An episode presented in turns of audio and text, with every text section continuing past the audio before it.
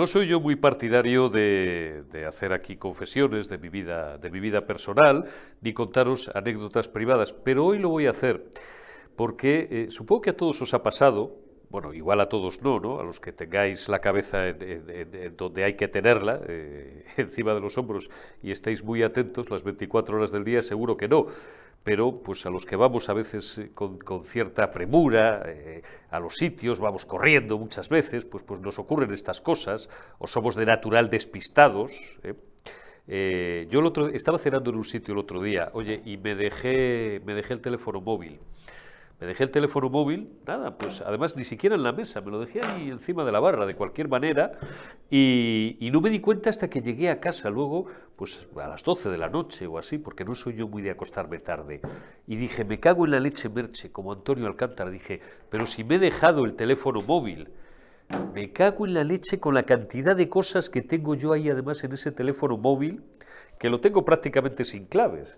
Yo no soy como estos listos que tienen ahí siete cortafuegos y lo tienen encriptado fuera del, del, del, en fin, de, los sistemas de seguridad estos de serie, que ya os digo yo para lo que valen, de las aplicaciones estándar que se puede bajar cualquiera de, de la red que te dice tus mensajes están encriptados de, de principio a fin como decía un cachondo, ja, o sea, ja, o sea, ja.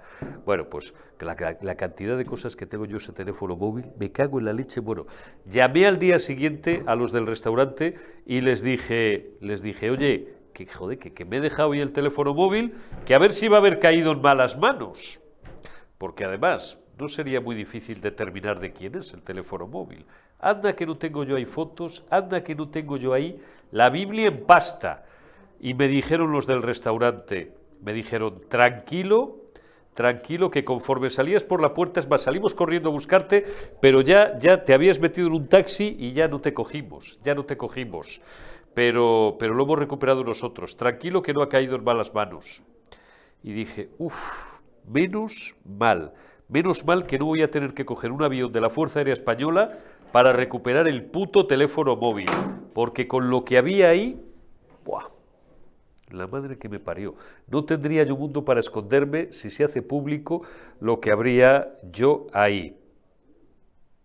Lo que habría, lo que habría, digo, eh, en fin, lo, que guardaría yo ahí. Mira, me he emocionado tanto que ya prácticamente no sé ni, ni cómo he rematado, ni cómo he rematado la frase. La diferencia es que yo lo puedo contar. Hay otros que tienen notables dificultades para explicarlo, pero como viven en la puta impunidad, la puta impunidad que les da su posición, pues, pues bueno, pues, pues creen que están por encima del bien y del mal. Digo, yo no necesito coger un avión de la Fuerza Aérea Española, pues es más, ni siquiera, ni siquiera lo recuperé. Me cogí el metro y me fui tranquilamente así a una hora normal, porque yo no tengo que agendar nada, no tengo una agenda pública ni oficial, me fui a, me fui a recuperarlo. Otros, pues por mucho que quieran pasar inadvertidos, pues claro, tienen que coger un avión oficial y tienen que dar muchas explicaciones. Arrancamos la retaguardia de este miércoles 21 de febrero de 2024 y saludamos ya a Eduardo García Serrano. Buenos días, ¿cómo estás, camarada Fonserranen? A la orden de, te iba a decir a la orden de Usía, mi coronel, pero esto lo tengo yo reservado para nuestro, para nuestro amigo Camacho. Que feliz semana, camarada. Te voy a decir. Feliz semana, camarada von Campanen. Bueno, oye, lo primero que te pido siempre es una crónica, crónica de urgencia de 55 días en Pekín. Bueno, esto ya son ciento y pico días en Ferraz. ¿Cómo va, cómo va ese comando Ferraz, camarada? Pues ahí estamos todos los días sin desfallecer. Eh, hay que hacer notar que la policía de momento, de momento ha suavizado eh, su actitud respecto a los patriotas de Ferraz y decirte, como ya te he comunicado en más de una ocasión por, por eh, WhatsApp, que la gente te adora a ti, adora a periodista digital en, en Ferraz. Todo el mundo, todo el mundo me comenta eh, tu programa en Ferraz, nuestras intervenciones y bueno, que el día que puedas, que tus muchas obligaciones eh, profesionales y de faldas, ¿eh? y las obligaciones de faldas son tan importantes como las profesionales, pues que, que un herbeo por allí. Me daré, me daré un garbeo por allí, pero tendré mucho gusto. Primero quedaré contigo y con Amparo, y después ya tendré mucho gusto en que lleguemos, en que lleguemos juntos allí, porque tengo ganas. Estuve, estuve varias veces, estuve las primeras semanas, y luego, bueno, pues, pues se echaron encima las navidades, en fin, ya, ya te expliqué las, las circunstancias. pero, y además, ahora que os habéis hecho amigos de, de la policía, pues hombre pues o la policía se ha hecho amiga vuestra, no, no lo sé muy bien. Vais a terminar, vais a terminar confraternizando. Yo recuerdo esa anécdota que me contaste, me pareció fascinante, y luego ella me la, me la confirmó, me la confirmó y nos reíamos de, Elena de Grell cuando le decía, si eres de los nuestros, al, chiquito aquel que debía de llevar la braga por aquí, eh, si eres de los nuestros, parpadea dos veces, ¿no? En fin, momentos, momentos para, para, la sonrisa dentro del marasmo en el que estamos, en el que estamos inversos. Oye, hazme una valoración, aunque ya estemos a miércoles, eh, para que nos, nos, vean en tiempo real, hazme una valoración de lo que ha pasado en Galicia, Eduardo. ¿Cómo has visto la cosa, la cosa galaica? El gallego es inteligente pues eh, y, desde luego, eh, bueno, claro, han votado masivamente a, a, los mugrosos independentistas, a estos paleomarxistas de los, de los 60, pero desde luego los que han hundido es a los socialistas y bien hundidos además. Bueno, ese es mi único motivo de satisfacción, que la izquierda, mm, tanto la, izquierda del PSOE como la izquierda Louis Vuitton de, de Podemos y de Sumar, se han ido literalmente a tomar por el culo que por otra parte, eh, dadas sus inclinaciones, eh, pues eh, parece que les satisface. Es, es, un dato de, de, de, comedia de Alfredo Landa y de José Luis López Vázquez el que a Yolanda Díaz en su pueblo la hayan votado 300 personas, o sea, los amigos, la familia y, por supuesto, hasta completar esa cifra mm, de 300 votantes, pues los padres y las mamás de los que ha ido colocando Yolanda Díaz eh, como vicepresidenta del gobierno, pues allá donde ha querido y donde ha podido, ¿eh? que en, su caso, dado el poder que tiene, es lo mismo. Y por lo que respecta a los ganadores, he de decir que mm, lo que ha ganado en Galicia es el nacionalismo el nacionalismo, porque, eh, vamos a ver, el PP ha ganado sobradamente, 40 escaños, eh, pero ha perdido dos, y el que ha subido enormemente es el BNG, me niego a decir BNG porque yo hablo en español exactamente igual que don Ramón María del Valle Inclán y que Camilo José Cela.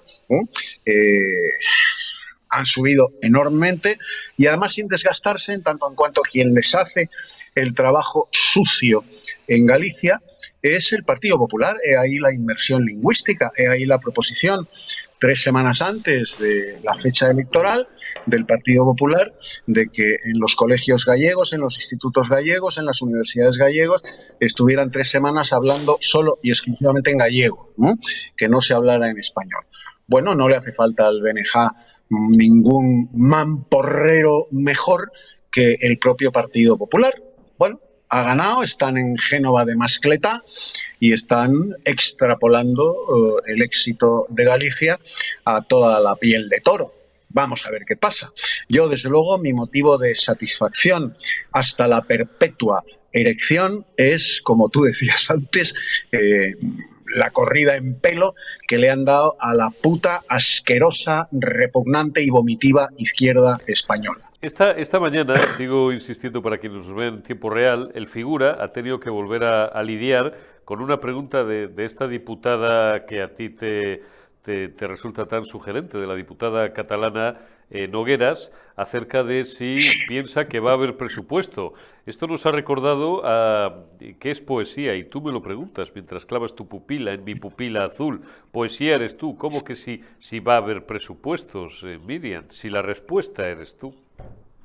De momento han conseguido 15 días más para seguir marraneando la cuestión porque todavía no tienen cuadrado al toro los socialistas. Y para empezar, eh, esa diputada, queridísimo von Campanen, al que eh, eh, le excita sus instintos más primarios, es a ti. Y, no voy a enseñar, porque yo soy un caballero, en los WhatsApps al respecto. No, no. no porque son mutuos, además.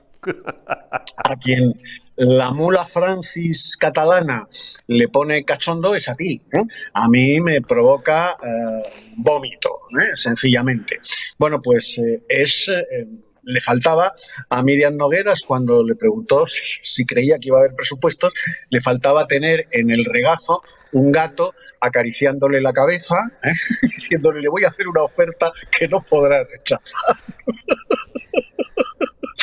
Porque de eso se trata, de eso se trata. O sea, los nacionalistas, los separatistas, por mejor decir, eh, imponen, amenazan y el gobierno obedece porque la principal fuerza del, separatismo eh, español, catalán, vasco, gallego, eh, da lo mismo, mm, está en Madrid, está en Madrid. El principal músculo del separatismo español está en Madrid. Cuando los gobiernos de Madrid, o sea, de España, son débiles, el separatismo se crece. Cuando los gobiernos de España son fuertes, el separatismo huye por las alcantarillas. El otro día amenazaban con una declaración de independencia unilateral. Bueno, pues eh, yo estoy convencido de que si eh, los jueces impiden que haya amnistía y Europa impide que haya amnistía, irán a la declaración de independencia unilateral. ¿Sabes por qué? Porque son perfectamente conscientes de que no hay un general Batet en España que vaya a abortar nuevamente esta declaración de independencia unilateral. Ya no hay generales Batet. ¿eh? que con un solo cañonazo los hizo huir como las ratas, o sea, como lo que son, por las alcantarillas de Barcelona en octubre del 34, cuando ese asesino, que era Lluís Companys, proclamó la independencia unilateral de Cataluña. Pues llegó el general Batet y aquello se acabó, ¿eh? con un cañonazo. ¿eh? Sin derramar una sola gota de sangre, huyeron todos, empezando por Companys, como ratas por las alcantarillas de Barcelona. Ellos saben que hoy no hay un general Batet que vaya a abortar esa declaración de independencia, porque hay que recordar que la declaración de independencia de la República Independiente de Cataluña en 2017 la aborta no Rajoy, no el ejército español, no la Guardia Civil, la aborta el propio Puigdemont porque eh, se caga en los pantalones una vez pronunciadas la proclamación de independencia de la República Catalana. Yo creo que más que cagarse, Eduardo, lo que pasa es que el, independentista vive de darle patadas a la lata. Si, si eso hubiera ido más allá, se le sacaba el chollo. Joder, esto es como si yo monto un club social para reivindicar un, no sé, un campo de golf ahí abajo en la, ventilla y va y, van y me lo hacen. Dices, joder, pues ya me, quedo sin nada que reivindicar, ya, ya, no puedo seguir chupando el bote, tengo que inventarme otra movida, ¿no? Pero, pero, pero no lo sé. Pero oye, no, quería, quería preguntarte, porque has, has hablado de, la Guardia Civil, yo creo que ya lo hemos deslizado en dos ocasiones de forma colateral, me pareció repugnante ayer el gesto, bueno, de los independentistas, eh, lo, esperábamos, ¿no? digo, en el, para, que, para los que no hayan estado al tanto, en el Congreso de los Diputados, minuto de silencio al empezar la, sesión de ayer por la tarde, martes 20 por la tarde, pero eh, lo que yo no esperaba es que estuviera completamente vacío el Banco Azul y que no hubiera diputados socialistas. Eso, eso ya me pareció a mí peor.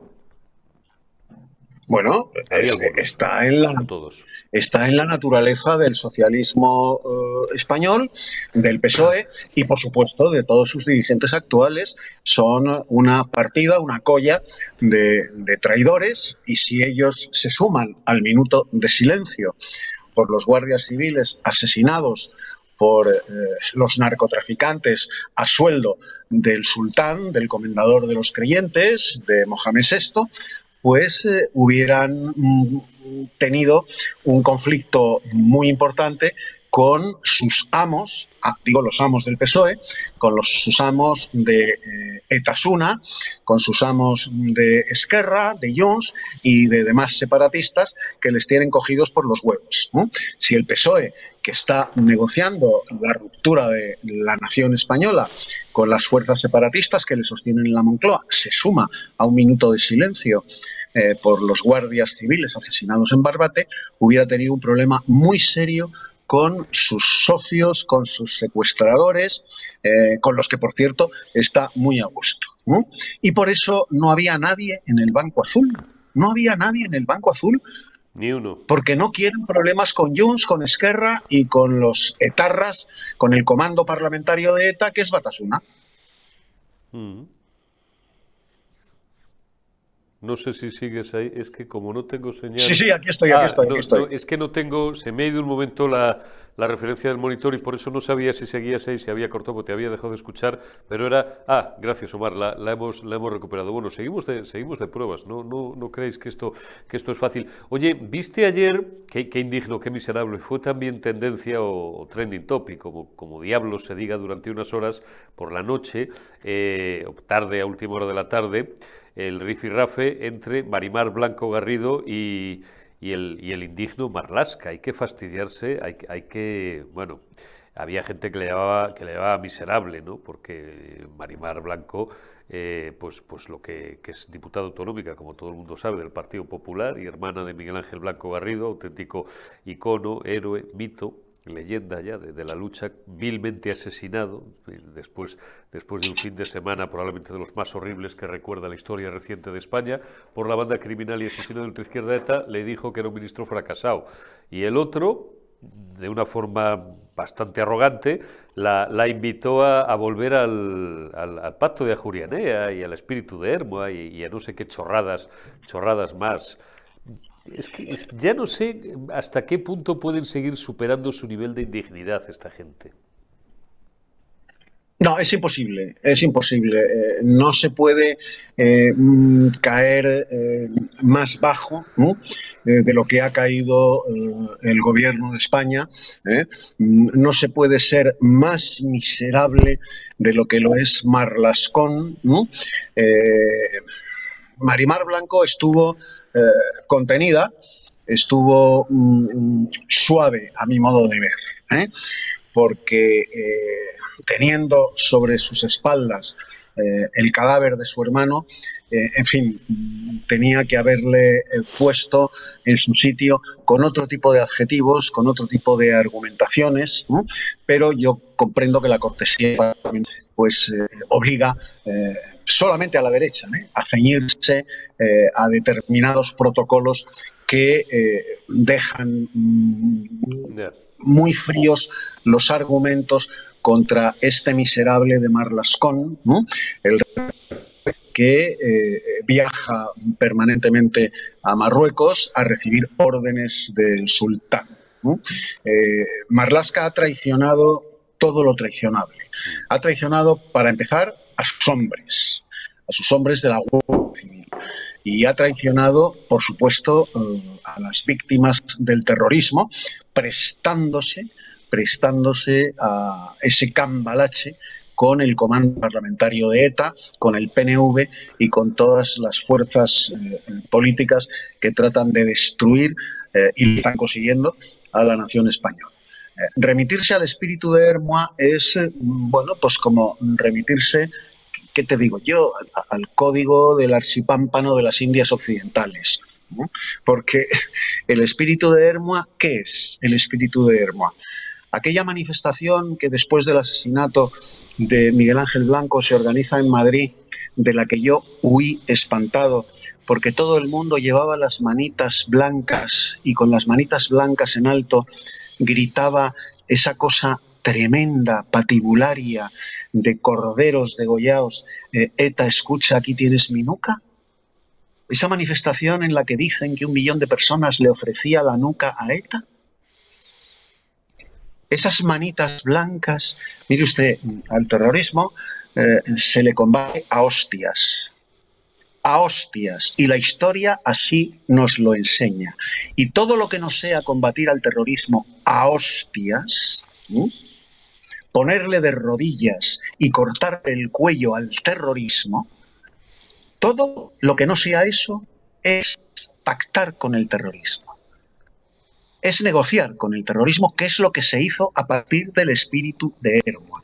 El espíritu de Hermoa se institucionaliza para embridar aquellos movimientos sociales de primerísima hora, una vez conocido el asesinato de Miguel Ángel Blanco, en el que vascos y navarros se echaron a la calle ¿eh? y pusieron a correr los Sanfermines a los batasunos, a los etarras. Eh, el espíritu de Hermoa se hizo para embridar aquel movimiento en el que por primera vez ¿eh?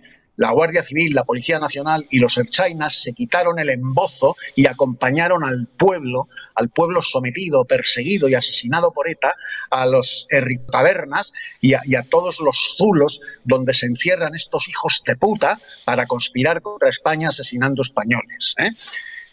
El espíritu de Hermas se crea para eso, para embridar ese movimiento espontáneo del pueblo vasco, del pueblo navarro, del pueblo español en definitiva, que iba a asaltar en un glorioso 2 de mayo ¿eh?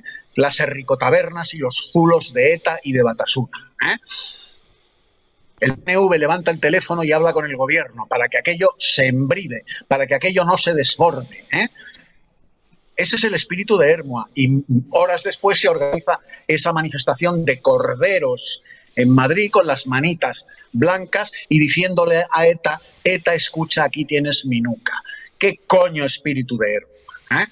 A ETA se le combate con el espíritu de Inchaurrondo, del glorioso general Enrique Rodríguez Galindo. Así se combate a ETA. ¿eh? Oye, yo, yo me acuerdo, me acuerdo efectivamente aquella la tarde en la que aparece asesinado, que además, bueno, en fin, no, no voy a abundar, siempre lo digo, ¿no? Conocemos incluso algún detalle mm, que es, que es terrible y que, que, no se llegó a publicar nunca por respeto a la familia y que, y que tampoco revelaremos, revelaremos nunca, ¿no? Tardó, tardó varias horas en morir, como se sabe el pobre, el pobre Miguel Ángel Blanco. Aquel estallido de, de ira legítima del, del, pueblo que se iba a las sedes de Ribatasuna y que en más de una y en más de dos, empezando por la propia de, de Herboa, casi le, le pegan fuego cómo, les, les, gritaban y les decían, no sois vascos, sois hijos de puta. Les, les tuvo que proteger la Policía Autonómica Vasca. Qué, qué, tarde, qué tarde. Pensábamos que aquello no lo veríamos, no, no, lo llegaríamos a ver nunca. Lo vimos aquel día y efectivamente fue flor de un día porque no lo hemos vuelto a ver. No lo hemos vuelto a ver. Para eso se crea el espíritu de Hermoa. Para eso se institucionaliza el llamado espíritu de Hermoa ¿eh? para embridar eso y que no se salga de los cauces constitucionales, democráticos, de tolerancia, de concordia y patatín y patatán. ¿eh? Haber dejado correr ese río de justa ira del pueblo español contra sus asesinos, coño, contra sus asesinos. Bueno, pues no. ¿eh? El espíritu de Hermoa es el que hace, años después, que ETA tenga representación parlamentaria. Y gracias a esa tolerancia, a esa concordia, pues nos encontramos con que eh, mm, hoy quien gobierna en Navarra, quien gobierna en Vascongadas y va a gobernar ya, mm, mm, porque van a ser elegidos en las urnas, es ETA. Y quien manda en España es ETA. Y quien manda en el separatismo catalán es ETA. Ese es el espíritu de Hermoa, a eso nos ha conducido el espíritu de Hermoa. Por eso yo lo de ensalzar el espíritu de Hermoa, sobre todo viniendo de un canalla como Marlascón, ¿eh? el rey de Chueca, pues es, es que me hace vomitar. Porque cuando le dice a Marimar Blanco, recupere usted el espíritu de Hermoa, ¿Qué significa? Recupere usted el espíritu y el talante de Zapatero, ¿eh? En el proceso de paz, o sea, en el proceso de claudicación de España, del Estado y de sus fuerzas y cuerpos de seguridad del Estado, así como del ejército, ante ETA. Eso es lo que pide Marlascón. Pero claro, como el PP eleva a los altares también el espíritu de Hermoa, en tanto en cuanto la víctima, Miguel Ángel Blanco, era suya, pues estamos perdidos. Hoy, ¿cómo estamos? Desde aquella manifestación de las manitas blancas y el ETA escucha, aquí tienen Minuca. El espíritu de Hermoa. ¿Cómo estamos? Pues con ETA en el poder. Con ETA en el poder. Ese es el espíritu de Hermoa, eso nos ha conducido el espíritu de Hermoa. Estamos, estamos con ETA eh, que ha sustituido al Partido Socialista. Ahora ya no hay un proyecto socialista para España, ni siquiera, que ya era nefasto, ahora hay un proyecto de ETA para España, que ya lo había, pero que ahora gana en las urnas pero eh, claro, básicamente por, porque el Partido Socialista ha cedido mm, generosamente su espacio a los terroristas, a los golpistas, a los bildutarras gallegos y, amenazan con... Van a dinamitar el partido, lo cual no digo yo que me parezca mal, pero mm, claro, si la sustitución es, es, por estos hijos de Satanás, pues, pues, pues no lo sé, no lo sé qué va a quedar. ¿Tú crees que mm, los españoles, bueno, sí, que, tonterías iba a decir. Los españoles van a seguir votando durante mucho más tiempo a esta gentuza. A los socialistas no, porque ya prefieren votar al original, no a las malas copias, desde que el socialismo ha, asumido ya sin ambajes el, proyecto más criminal y más separatista de los golpistas y de los, y de los filoterroristas. ¿Cómo se puede atajar esto, Eduardo? Y, con esto ya eh, rematamos. Yo sé que es una pregunta eh, estúpida, absurda, oceánica. ¿Cómo, cómo se puede rematar este estado de cosas? Porque ya llega un momento en el que igual, igual se me nota algunos días el hastío ante lo que vivimos es tan grande que ya es que uno no sabe qué decir, te lo digo de verdad, y tú lo sabes como yo. Esto no es el pánico del folio en blanco, es el pánico del minuto en blanco. Y dices, ¿y hoy qué coño digo yo que no haya dicho hasta ahora, o que sea original, o que sea distinto, o que sea novedoso lo que llevo diciendo en los últimos meses o en los últimos años? Mm, tú me conoces muy bien desde hace muchos años y sabes perfectamente cuál es mi opinión. Hemos cruzado ya el punto de no retorno, el punto de no retorno democrático y la solución a lo que estamos padeciendo ¿eh? mm, no va a venir, no puede venir a través de las urnas que han sido las que han conformado No puede venir a través de la Constitución que ha sido la que ha conformado la situación que padecemos, la que otorga patente y vitola democrática a los partidos que quieren destruir la nación española, eh, por ahí no puede venir la solución. En los procesos revolucionarios, y es de lo que no se quiere enterar el PP, el PSOE sí porque participa y muy a gusto de ese proceso revolucionario, en los procesos revolucionarios ¿eh? Eh, no te puedes enfrentar a ellos, a los procesos revolucionarios, con las armas democráticas de la paz. No, no, porque eh, en la esencia de todo proceso revolucionario está primero vulnerar el sistema legal contra el que te rebelas, contra el que te sublevas, y si lo consigues, establecer eh, e instaurar eh, tu, régimen y tu propio eh, Estado separatista. Entonces, contra eso no se lucha con las urnas, no, no se lucha con la Constitución en la mano, no. El pueblo español y sobre todo su casta política, su repugnante casta política, que es un volcán de ineptos, de traidores y de cobardes, es, y ya lo hemos comentado en alguna ocasión tú y yo, es la genuina representación, la encarnación de lo que Ernest Junger define como el cobarde. El cobarde, según Junger, que es a mí la definición del cobarde que más me, me ha gustado y creo que es más acertada. El cobarde, según Junger, es aquel que cuando ve que están violando a su madre, sale corriendo a buscar a un abogado. Bueno, pues el pueblo español ¿eh? y la oposición, entre comillas, política española, cuando ve que están violando a su madre, o sea, a la mater Hispania, sale corriendo a buscar un abogado y en última instancia a buscar una urna a buscar una urna. Resultado de las urnas, el trasvase de votos del PSOE gallego al separatismo gallego. Y encima los líderes del PSOE lo justifican pues sacando pecho. Sacando pecho nuestros votantes se han ido al BNG, BNG. O sea, vuestros votantes se van al separatismo. ¿Por qué? Porque vosotros les habéis inoculado el respeto, la admiración y los derechos del separatismo. Y entonces, como tú muy bien dices, prefieren votar al original que a la copia porque les da lo mismo. Les da exactamente igual porque tienen metástasis moral, tienen metástasis espiritual, carecen en absoluto de conciencia nacional que es lo que ha sucedido en este país a lo largo de estos últimos 48 años. Se ha borrado la conciencia nacional. Se ha convertido a España en una caricatura, en un objeto y en un sujeto de eh, cachondeo y de insulto, de ofensa y de vejamen. ¿eh? Ser español hoy en Cataluña, en Vascongadas y en una gran parte de Galicia es someterse a diario vejamen y el PP buscando urnas y buscando abogados. Cuando a los procesos revolucionarios no se les combate ni con urnas ni con abogados. Y en esas estamos. Y por eso vamos a desaparecer como nación. Por eso vamos a desaparecer como nación, sin que nadie mueva un pelo. Coño, déjame, déjame un mensaje positivo antes de, que, te despida. Pero ¿cómo coño vamos a desaparecer como nación si llevamos 600 años? Desde los Reyes Católicos, Eduardo, casi 600. Es, por provocarte, ¿eh? para que me sueltes ya el titular y la, y la, dinamita, y la dinamita final. Y ya si nos remontamos, como decimos siempre, a la Hispania romana, ¿cuántos Gracias, Carlos Pecker. ¿Cuántos, ¿Cuántos siglos pueden ser? 25, ¿no? Desde, desde mi querido, desde mi querido Viriato. Vamos a dejarle un mensaje positivo a nuestros camaradas, hombre, a nuestros amigos. Más de dos mil años.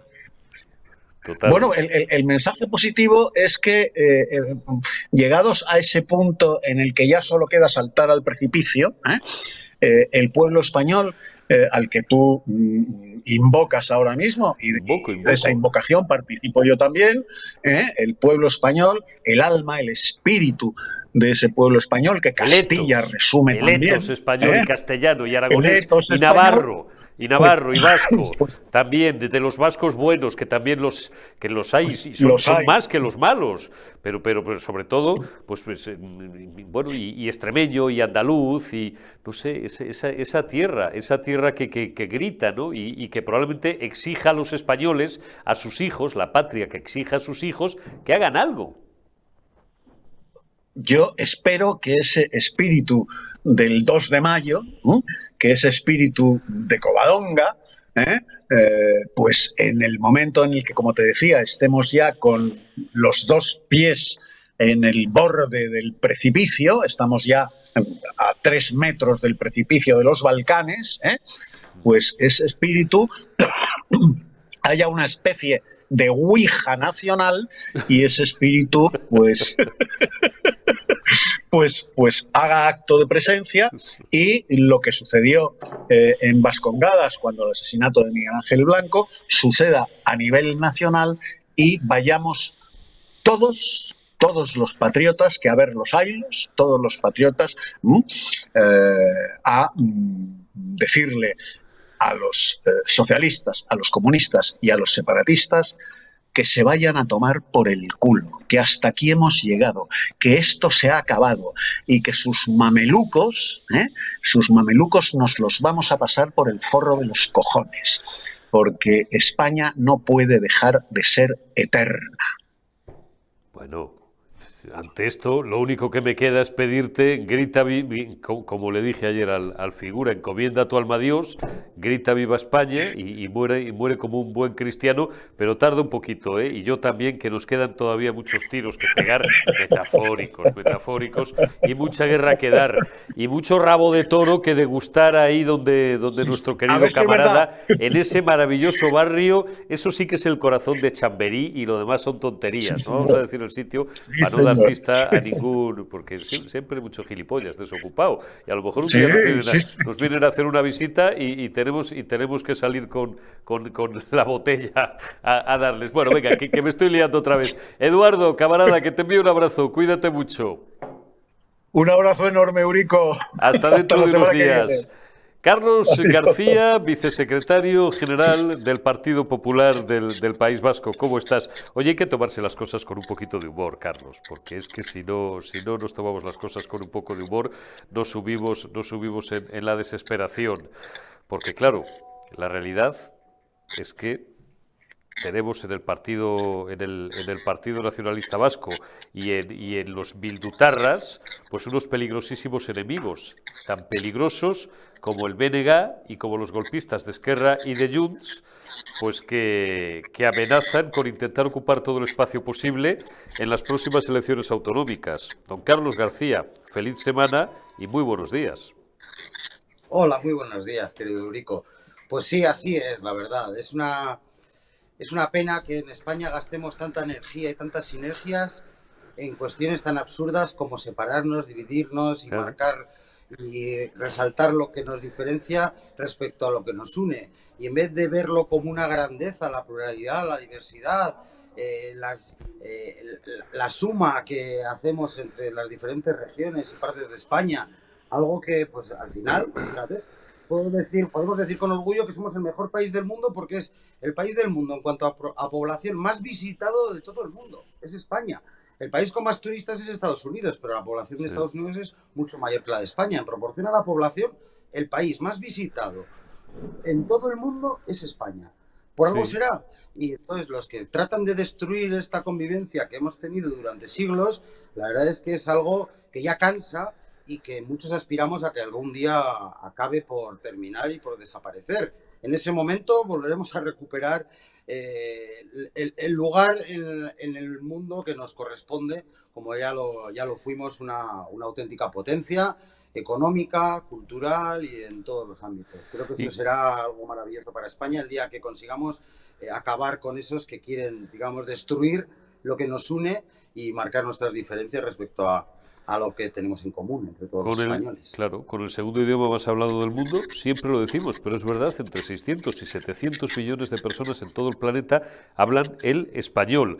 Daba Carlos un dato, pues redondeando son 90 millones, no llega a los 90, son no sé si son 87, 89 millones de, de visitantes todos los años, que se dice pronto, 89 millones de almas que nos vienen a ver todos los años, que quieren ver, que quieren conocer, si en algún caso no la conocen, y en otros casos que quieren permanecer durante una semana, durante un mes, durante tres meses. Hay gentes ya de, de, todas partes de Europa y de todas partes del mundo que han establecido su segunda residencia en las Islas Baleares, en las Islas Canarias, en Andalucía, en lugares maravillosos, maravillosos de, de, nuestro, de, nuestra querida, de nuestra querida patria. Por ir a cuestiones concretas, Carlos, bueno, decías tú que somos el pueblo más maravilloso del mundo.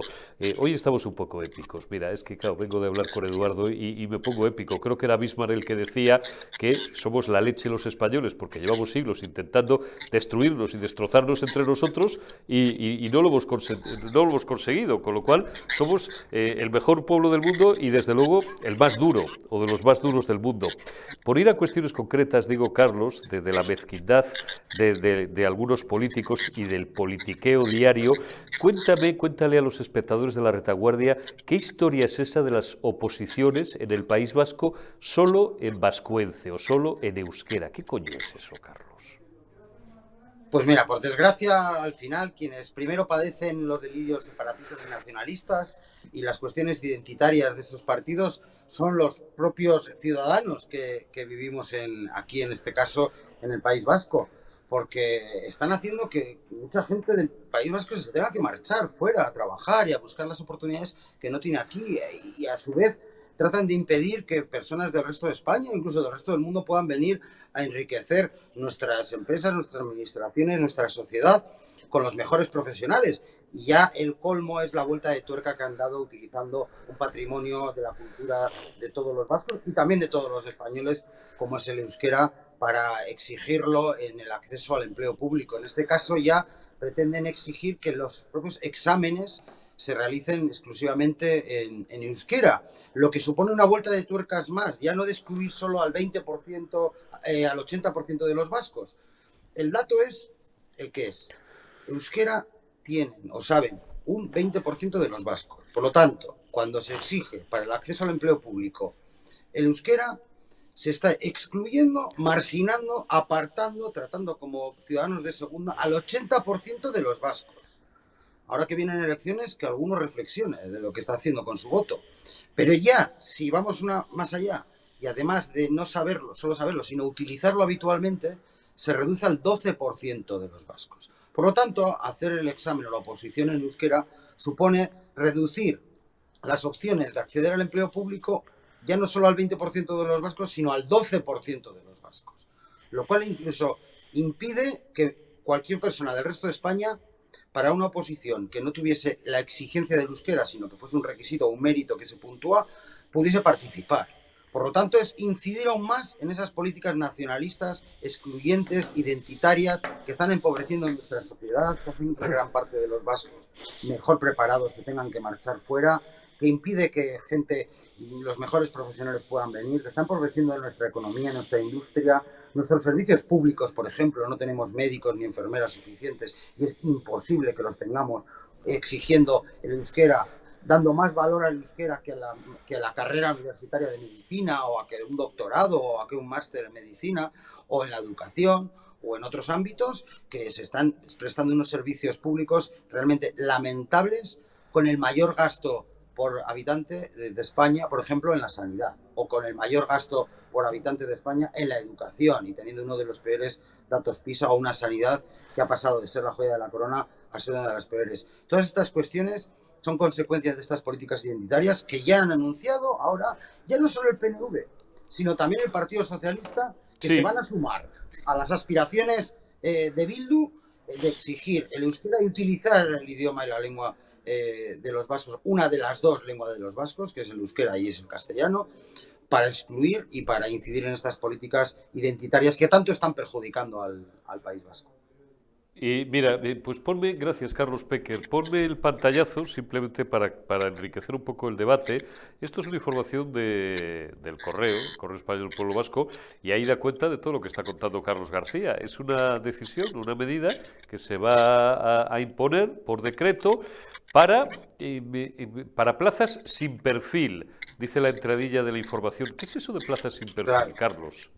Pues como te he comentado, cuando el euskera no es obligatorio, sino que es solo un mérito, pero claro, si es un mérito, pero vas a hacer el examen en euskera, quien no sepa euskera ni siquiera tiene la opción de poder presentarse como hasta ahora.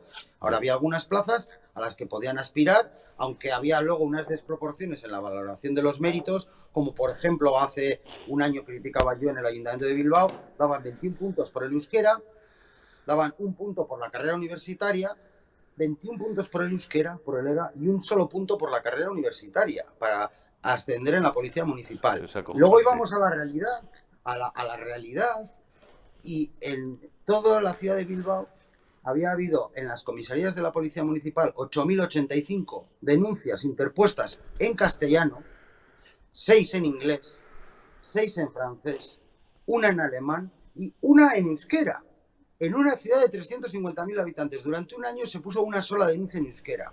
Y se valora a los policías municipales 21 puntos en euskera y la carrera universitaria un solo punto. Por si acaso, por si acaso va alguien más a poner otra denuncia en euskera, joder. Es el ejemplo supino de la desproporción, de la irracionalidad, de la falta de sentido común y de una conclusión muy clara, que están perjudicando también al propio idioma y a la propia lengua porque en realidad la lengua y el idioma les da exactamente igual. Lo único que quieren es utilizar herramientas y métodos para hacer una limpieza étnico-lingüística e ideológica en el País Vasco. Expulsar, literalmente, a los vascos que no comulgan con el nacionalismo e impedir que puedan venir otras personas a trabajar al País Vasco que tampoco comulguen con el nacionalismo. Y así conseguir ser hegemónicos en el País Vasco. Y eso es lo que están haciendo. Y es una pena y es una lástima por el euskera, es una pena y una lástima porque están perjudicando a la vida, al trabajo y al futuro de miles de vascos. Y es una pena y es una lástima porque están empobreciendo socialmente esta tierra eh, antaño tan próspera y tan bollante, eh, que éramos uno de los motores económicos eh, de todo el conjunto de España y ahora nos estamos quedando a la cola de España. Éramos los que teníamos una de las mejores sanidades de España y ahora nos estamos quedando a la cola. Éramos uno de los que teníamos una de las mejores educaciones de España y ahora tenemos de los peores datos PISA de toda España. Y así suma y sigue una tras otra por culpa de estas políticas identitarias, que esta cuestión de la imposición del euskera para hacer el examen obligatoriamente en euskera, incluso cuando no se exige el euskera en esa plaza, es una manera simple y puramente de excluir, de marginar al 90% de los vascos y al conjunto del resto de españoles de poder ser funcionarios en el País Vasco. Está, está meridianamente claro. Pecker, dime si, si tienes por ahí el, el, vídeo que, Perdona, Eurico, y, y, una, de las, una de las cuestiones más lamentables y más tristes no es que el Partido Nacionalista Vasco o Bildu lo hagan, que están haciendo exactamente lo mismo en esas políticas identitarias. Lo más triste, lo más lamentable, lo más penoso es que lo haga el Partido Socialista Español. Claro. Que lo haga el Partido Socialista Español que haga eso el Partido Socialista, excluyendo, imaginando a su propia gente, a sus propios votantes, es algo realmente lamentable, es algo indigno y es algo que yo no me esperaba hace unos años de un Partido Socialista que realmente ha perdido el norte completamente apoyando y respaldando, impulsando y sosteniendo este tipo de políticas identitarias, nacionalistas y excluyentes. Menuda, menuda izquierda progresista que tenemos que trata a los ciudadanos de primera y de segunda con castas, con clases y con separaciones y divisiones, con un supremacismo y respaldando un supremacismo que realmente es digno de otros tiempos y de otro tipo de ideologías. Está claro. Eh, mira, me parece, lo has comentado y me parece pertinente. He tratado solamente un corte de, de, un minuto de los muchos que hay, muy buenos todos ellos y muy brillantes, que he recuperado gracias a la ayuda de, de, Carlos García, de una intervención tuya, pues de hace un año o muy poquito más de un año, precisamente a la que hacía referencia, en el Ayuntamiento de Bilbao. Ponme el vídeo, Pecker. Que hablan euskera exclusivamente, por lo tanto el 86,5 no lo hablan, el 96,5 no lo hablan. Ese dato creo que debería hacerles reflexionar y no incidir en las mismas políticas, en las mismas subvenciones e incrementar el gasto de dinero. Y el último ejemplo que tenemos aquí mismo en esta casa, en el Ayuntamiento de Bilbao, de sus políticas, son la, la policía de la pureza de la fe, como en Irán, pero la policía de la pureza de la lengua. Esos inspectores que han contratado para que vayan a controlar a los funcionarios si responden a los ciudadanos buenos días o egunón, sí. creemos que es un gravísimo error. ¿Pero les parece a alguien normal que se haga esto? No sé por qué los sindicatos no protestan. En cualquier otro lugar de España estarían poniendo el grito en el cielo de que vayan personas contratadas por el ayuntamiento simulando ser ciudadanos para solicitar servicios públicos a los funcionarios y comprobar si les contestan en castellano o en euskera. Y luego hacer informes. Eso no es normal. Oye, sería, si no fuera dramático, sería, sería de chiste. No me quiero poner en, en, modo, en modo vaya semanita, pues no tiene maldita la gracia que tiene. Bueno, vaya semanita para, para los que no sean muy cafeteros o no conozcan mucho, eh, pues algunas, algunas circunstancias y peculiaridades. Eran, eran unos humoristas buenísimos, que no sé si siguen estando, durante muchos años en, en, en la ETV, la, en la televisión pública vasca y bueno, pues que caricaturizaban con, con, muy buen humor pues este tipo de, eh, entre otras cosas, este tipo de este tipo de excesos. He recuperado este corte porque lo de la de, lo de la pureza, la policía de la pureza y tal, y la referencia iraní me ha parecido, me ha parecido fastuosa, ¿no? Tuviste una intervención aquel día brillante y nada, y nada ha cambiado. Este es el estado de cosas. Aparte del estalinismo que supone, o sea, ustedes fíjense, envían a unos tíos random de incógnito, eso, pues a comprobar allí si el funcionario de turno le dice, le dice o le dice buenos días, o le dice, pues, pues no sé, o le insulta en euskera, yo qué sé. Es, es que es, es, caricaturesco. Así es, Eurico. Y ahora están dando más vueltas de tuerca porque han visto que están fracasando después de gastar miles de millones de euros en promocionar el euskera. Esa imposición lo que está causando en realidad es rechazo en la inmensa mayoría de la sociedad. Y hay mucha gente que lo aprende por obligación y luego no lo utiliza. Claro. Por lo tanto, en 20 años ha avanzado el, el, uso del euskera, en 20 años, Nada. fijaros, un 10% a un 12%. Por lo tanto, avanza un 1% el uso del euskera cada 10 años. Para llegar al 100% hablamos de 900 años tardaría en este ritmo.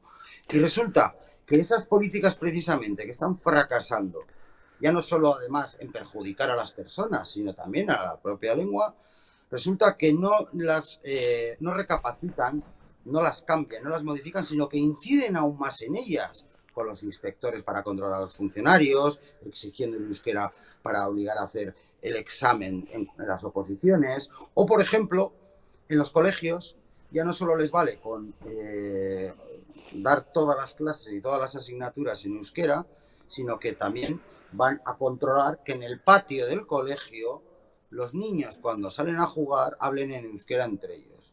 Porque ya muchos ahora ya vinculan, relacionan el euskera a la lengua de los deberes del colegio, del trabajo, de la obligación, y en cuanto salen están deseando poder hablar en castellano. Claro. Si se les diese la educación también en castellano, no sería esa circunstancia, pero, insisto, es un ejemplo claro de cómo la imposición consigue el efecto contrario sobre una cuestión como es la lengua, que debe de ser voluntaria y deben de hacer que la gente lo quiera y lo aprecie. Y nadie puede querer o apreciar cuando algo se les está oponiendo, se está obligando y además está causando serios perjuicios y serias dificultades en la vida y en el trabajo de las personas. Es una lástima, es una pena, es algo que desde luego debe de ser revertido y que por ahora, por el momento, lo único que están haciendo es incidir aún más en esas políticas, insisto, con inspectores, imponiéndolo en el acceso al empleo público, en la educación, con unos resultados realmente nefastos. Puse un ejemplo hace poco, en Álava se habla euskera, se usa el idioma un 4,8% de los ciudadanos alaveses, nada más. Pero es que en el País Vasco francés, en, en, en Biarritz, en Bayona, en San Juan de Luz, se habla un 4,9, con la diferencia de que en Francia ni es obligatorio en la educación, ni es obligatorio en el empleo público, ni es obligatorio en absolutamente nada, y quien lo usa y lo habla lo hace libremente. Fíjese la diferencia, fíjate, Eurico, la diferencia. Claro. Se habla más donde no se obliga y no se impone y no se perjudica Claro, pues, en el ámbito laboral y normal. personal a las personas que donde se están aplicando, como en Álava, la imposición y la obligación para poder trabajar, para poder vivir, para poder educarse. Y luego la realidad es la que es. En Bilbao, en un año, una sola persona pone una denuncia en euskera. En Álava habla euskera el 4,9% de los ciudadanos. O, por ejemplo, en las autoescuelas, querían obligar a que solo se pudiese estudiar la formación de profesor de autoescuela, o sea, para ser profesor de autoescuela, que solo se pueda estudiar en euskera. Bueno, luego, ¿sabes cuánta gente hace el examen en euskera cuando tienen que pagar de su bolsillo los ciudadanos eh, matricularse y hacer el examen de conducir? El 1,5%. tú fíjate. Y el otro 90 y- 98,5% lo hace en castellano. Por Claro. lo tanto, es absurdo obligar a que los profesores se formen en euskera cuando resulta que, la- que las, las clases las van a tener que impartir en castellano porque es la inmensa mayoría el idioma que eligen los ciudadanos. Eso es lo que están consiguiendo con esa serie de despropósitos y desde luego, frente a esa situación y de cara a estas inminentes elecciones autonómicas, el único partido con presencia en todas las instituciones que defiende políticas de sentido común y de no imposición de la lengua, que es un auténtico fracaso, es el Partido Popular, porque por desgracia el Partido Socialista, Bildu, Podemos y, y el PNV defienden exactamente lo mismo y nos vemos siempre solos en esta defensa del sentido común en las políticas lingüísticas. Y yo sé que no estamos solos, estamos con el respaldo de muchos miles de vascos que nos votan, otros muchos que hasta ahora no nos habían votado, pero que estoy seguro de que van a tomar otra decisión de cara a esta situación que, insisto, es insostenible.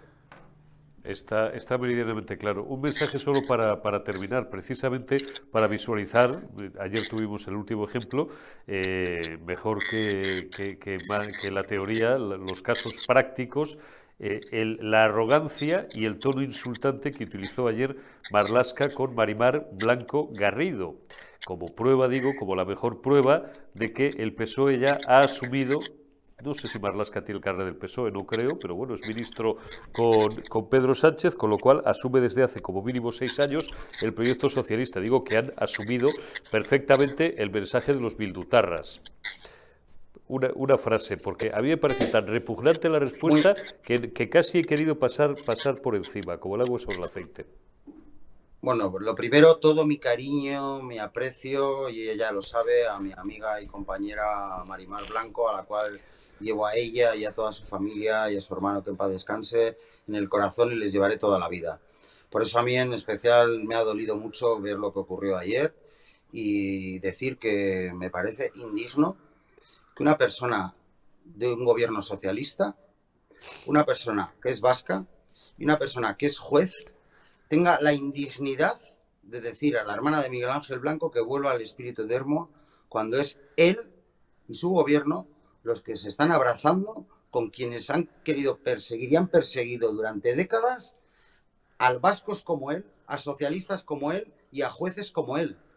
Y ahora está abrazándose y besándose con ellos, pactando absolutamente todo, dándoles la alcaldía de Pamplona y apoyando en especial a los criminales terroristas de ETA, dándoles todas las facilidades y todos los privilegios en las cárceles o incluso sacándoles de las cárceles.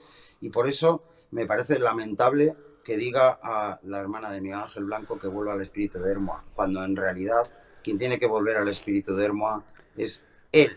Él y el presidente Pedro Sánchez y todo ese gobierno que se ha ido al otro lado de la línea roja que divide a los demócratas de los totalitarios y los violentos. Se han ido a abrazar a los totalitarios y a los violentos de Bildu y ha dejado a los demócratas de espalda, como son Marimar Blanco y a quien representa, que es a muchas miles de víctimas del terrorismo vascas y de toda España que han padecido a esos asesinos y que desde luego para estar con los asesinos no nos va a encontrar nunca. Por lo tanto, le digo al señor Marrasca que quien tiene que volver al espíritu de Hermoa es él y su gobierno. Carlos García, vicesecretario general del Partido Popular del País Vasco y eh, concejal del Partido Popular en el Ayuntamiento de Durango. Como siempre, alto y claro. Muchísimas gracias por estar con nosotros. Cuídate mucho. Eh, como decían en aquella mítica serie, tened cuidado ahí fuera, porque, porque ahí eh, seguís, seguís sufriendo esa amenaza no sé si patente, pero sí latente y silente de los que os siguen señalando, de los que os siguen vigilando y de los que siguen amenazando, pero que no podrán acabar ni con vosotros ni con nosotros, porque somos más que ellos y somos mejores. Cuídate mucho, Carlos, te envío un abrazo. Un fuerte abrazo, Agur.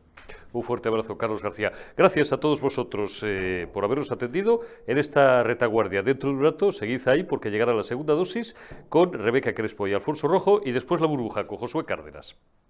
We'll be right back.